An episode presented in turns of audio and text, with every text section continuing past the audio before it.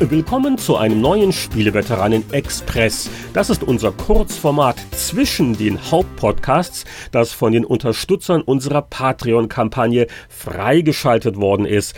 Im Express gehen wir mal auf aktuelle Ereignisse ein oder so wie heute stimmen einen kleinen Monolog an, so die gesprochene Kolumne als Einschlafhilfe oder wie auch immer. Aber nun zum Thema meiner heutigen Ausführung.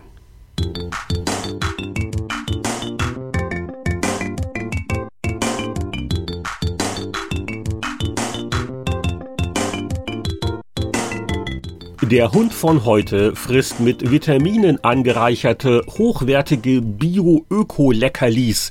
Früher waren die Vierbeiner verzweifelter, da ernährten sie sich im Wesentlichen von Handbüchern, bevorzugt Spieleanleitungen. Das war jedenfalls der Eindruck, den man in den 80ern und auch noch 90er Jahren gewinnen konnte, wenn man in einer Spielezeitschriftenredaktion arbeitete. Und ich kann mir auch gut vorstellen, dass bei Vertriebsfirmen, bei Spielepublishern es auch nicht wenige von diesen Briefen gab, in denen man angefleht worden ist, doch eine Kopie eines Handbuchs herauszurücken, denn der Schreiber des Briefs hat sich natürlich ganz äh, ehrlich die Kopie erworben, aber das dazugehörige Handbuch wurde von der reißenden Bestie zerfleischt, die den Haushalt unsicher macht auf der Suche nach Papier, äh, das sich äh, vertilgen oder sonst wie irgendwie gut schredden lässt. Das gute alte Handbuch war lange Zeit die bevorzugte Form der Kopierschutzabfrage. Da durfte der Käufer erstmal was nachschlagen, bevor das Spiel so richtig losging. Auf einer bestimmten Seite, eine bestimmte Zeile, ein bestimmtes Wort und äh, je nach Hartnäckigkeit und nach Misstrauen der Entwickler wurde das vielleicht wiederholt.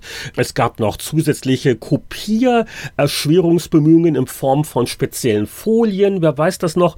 So schwarz auf dunkelbraun, damit man es nicht so leicht auf den Fotokopierer legen konnte.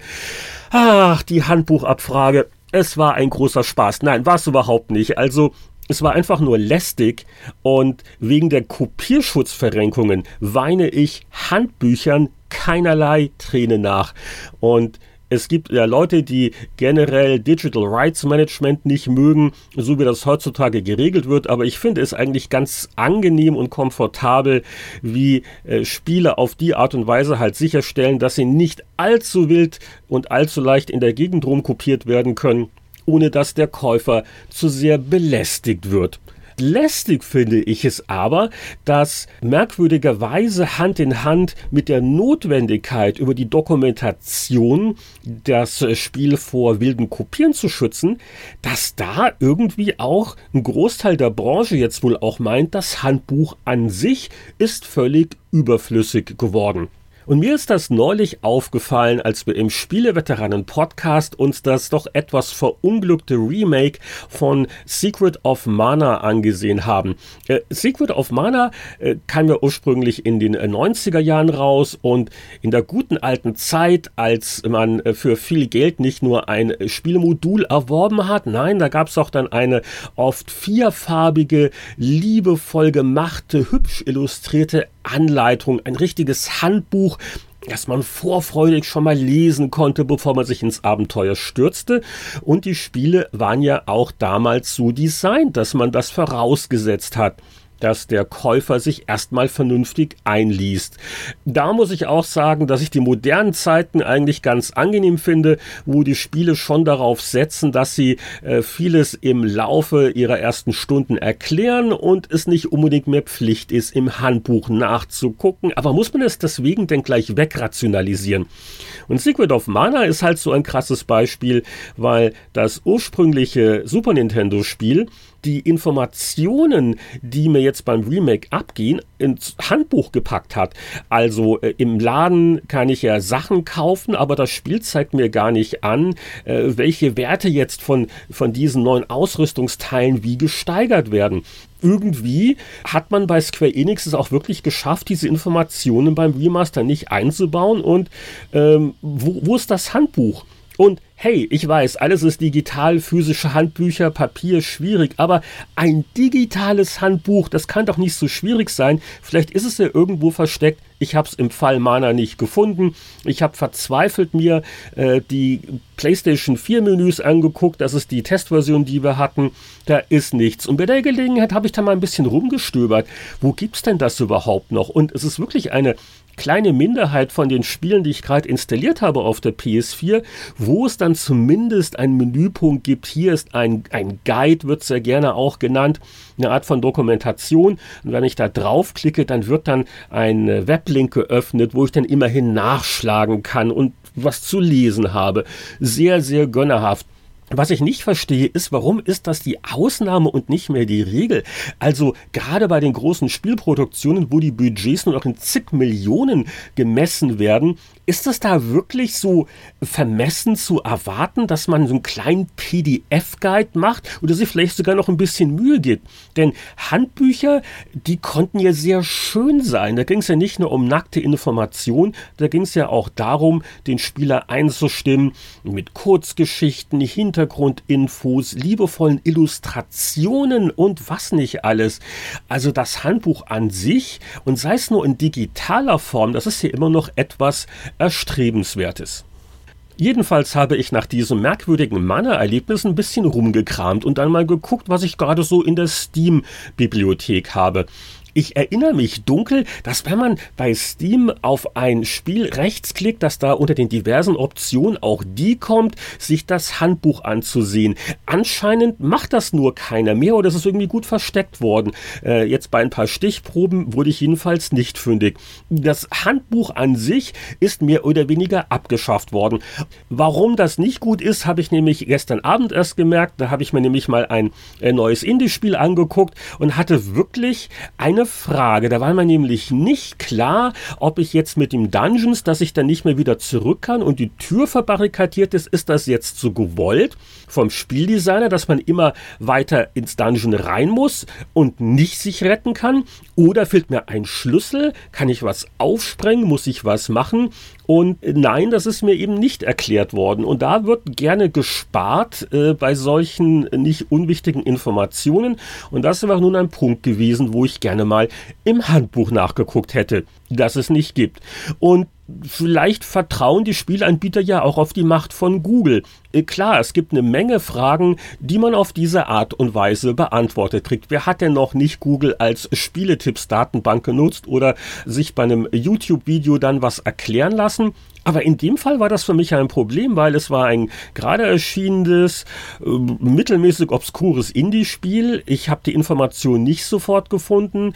Die Steam-Page des Produktes war auch nicht wirklich hilfreich. Ich glaube, da gab es irgendwie einen Guide in Russisch, aber das war nicht ganz das, was mir vorschwebte und ich fühlte mich ein bisschen alleingelassen. War jetzt kein großes Problem, weil nach ein bisschen weiterspielen hat sich bei mir jetzt auch die Erkenntnis durchgesetzt, dass das so gewollt ist. Aber warum musste ich erst da so im Dunkeln tappen und warum werden mir solche Informationen vorenthalten? Und äh, egal ob großer Publisher oder kleine Indie-Klitsche, ich halte es absolut für zumutbar, ein bisschen in ein digitales Handbuch rein zu investieren. Oder wenn man ganz nett wäre zum Kunden, würde man sich vielleicht auch überlegen, sowas wie das Gegenstück der Players Guides auch noch mit anzubieten. Ich meine, das war gerade in den 90er Jahren eine ziemlich krassierende Welle, vor allem in den USA. Nicht jeder Titel ist dann auch in Deutschland erschienen, aber zu jedem halbwegs größeren Spiel gab es auch ein fettes 200-seitiges äh, offizielles Begleitbuch der Strategy Guide und äh, war natürlich auch eine nette Einnahmequelle für die Publisher.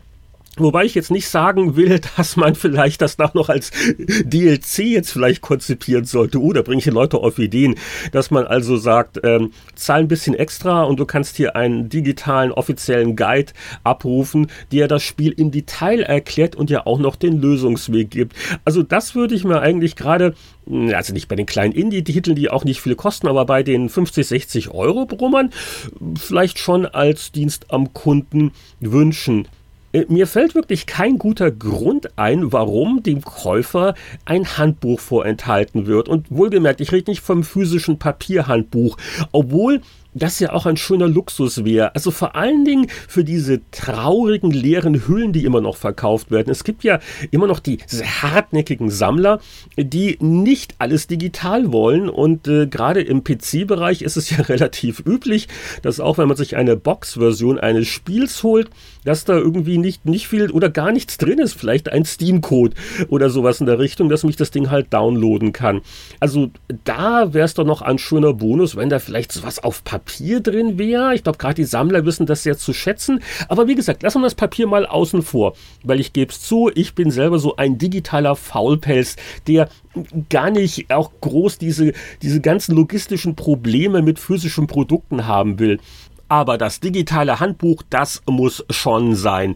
Da gibt's doch so einige Beispiele, wo man sich das immer wieder mal wünschen würde. Also, wie ist das zum Beispiel mit den AAA-Blockbustern, die mal man anfängt und mittendrin hört man auf, man hat keine Zeit, andere Spiele und so weiter und dann denkt man sich eines Tages wieder, ach, das würde ich jetzt gern mal weiterspielen, aber die Hemmschwelle ist zu groß, weil ich habe eigentlich die Steuerung größtenteils vergessen. Wo war ich nochmal in der Handlung? Äh, um was geht's eigentlich? Und wäre es da nicht schön, einfach eine Referenz zu haben, die ich mir eben nicht googeln muss und wo ich dann vielleicht oder vielleicht auch nicht die Information finde, die ich wirklich brauche? Das ist doch eine schöne Geschichte. Oder viele Spiele haben ja diese oft sehr interessanten kleinen Tipps, so beim Ladebildschirm. Ne? Wir kennen das ja alle, um die Wartezeit zu vertreiben, werden da so alle möglichen interessanten Dinge so erwähnt oder erklärt, mit welcher Taste ich was machen kann zur Auffrischung. Das ist doch super. Kann man das nicht vielleicht sammeln und irgendwie noch in einem PDF-Dokument auch noch abbilden, das ich jederzeit abrufen kann? Sehr beliebt ist ja auch das Integrieren von Informationen ins Spiel. Ich rufe also ein Menü auf und da kann ich dann in so einer Art Datenbank nachschlagen, bestimmte Gegnertypen, bestimmte Waffen, da kann ich natürlich auch nochmal die Steuerung mehr angucken. Ja, also ob das ein vollwertiger Ersatz ist. Aber dann frage ich mich, Lenhard, du wirst auch nicht jünger. Nee, echt nicht. Du wirst nicht jünger. Vielleicht bist du nur so ein alter Sack und äh, die Generation ist gerade am Aussterben von Leuten, die irgendwie das Bedürfnis haben, was in einem Handbuch nachschlagen zu können.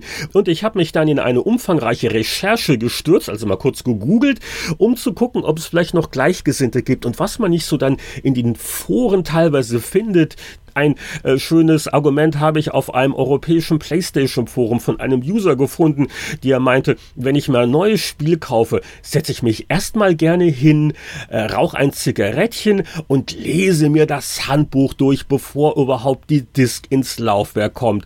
Ich muss das nicht tun, aber ich mach's einfach gerne. Und er bringt auch das Argument, dass er manchmal eine Spielpause macht, nach einigen Monaten zurückkommt und dann äh, gerne mal noch mal erst wieder nachschlagen würde, was er eigentlich genau machen muss mit den 98 Tasten, die ja heutzutage bei den meisten Controllern doppelt und dreifach belegt sind. Ich weiß sehr wohl zu schätzen, wie viel besser Spiele in den letzten 10, 20 Jahren darin geworden sind, den Spieler zu informieren und es einfach nicht mehr zu erfordern, dicke Handbücher zu lesen. Und dass wir uns nicht missverstehen, ich will ja auch keinen Handbuchzwang. Es soll eine Option sein für Leute, die einfach vielleicht ein bisschen Hilfe brauchen, sich wieder reinfinden wollen oder einfach Spaß am Lesen haben. Die soll's ja auch geben. Und vergessen wir nicht die Möglichkeiten, die Handbücher bieten, auch noch sich kreativ zu entfalten.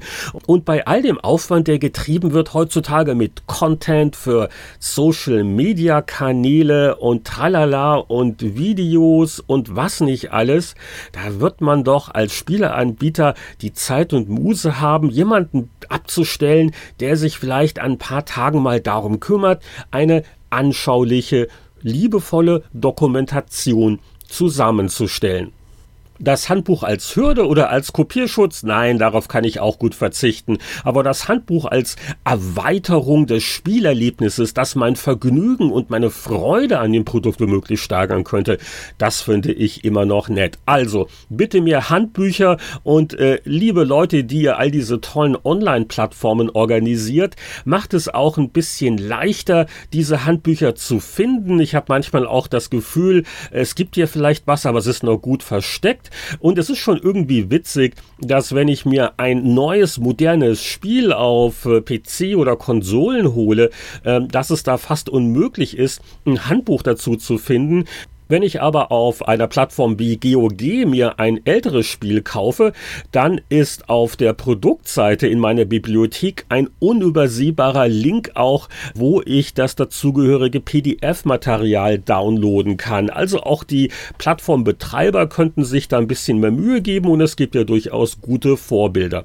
Die Frage, die ich mich natürlich noch stelle, ist, bin ich alleine oder gibt es eine schweigende Mehrheit? Wo sind sie, die Anleitung Schätzer? Gibt es vielleicht noch ganz bestimmte Handbücher, an die ihr euch erinnert, die zum Spielvergnügen wirklich noch beigetragen haben? Da würden mich doch eure sachdienlichen Kommentare durchaus interessieren. Das war's mit Heini auf der Suche nach den verschollenen Handbüchern. Es geht ja bald dann wieder weiter mit einem großen Spieleveteranen-Podcast. Bis dahin alles Gute und besucht uns doch mal wieder auf spieleveteranen.de.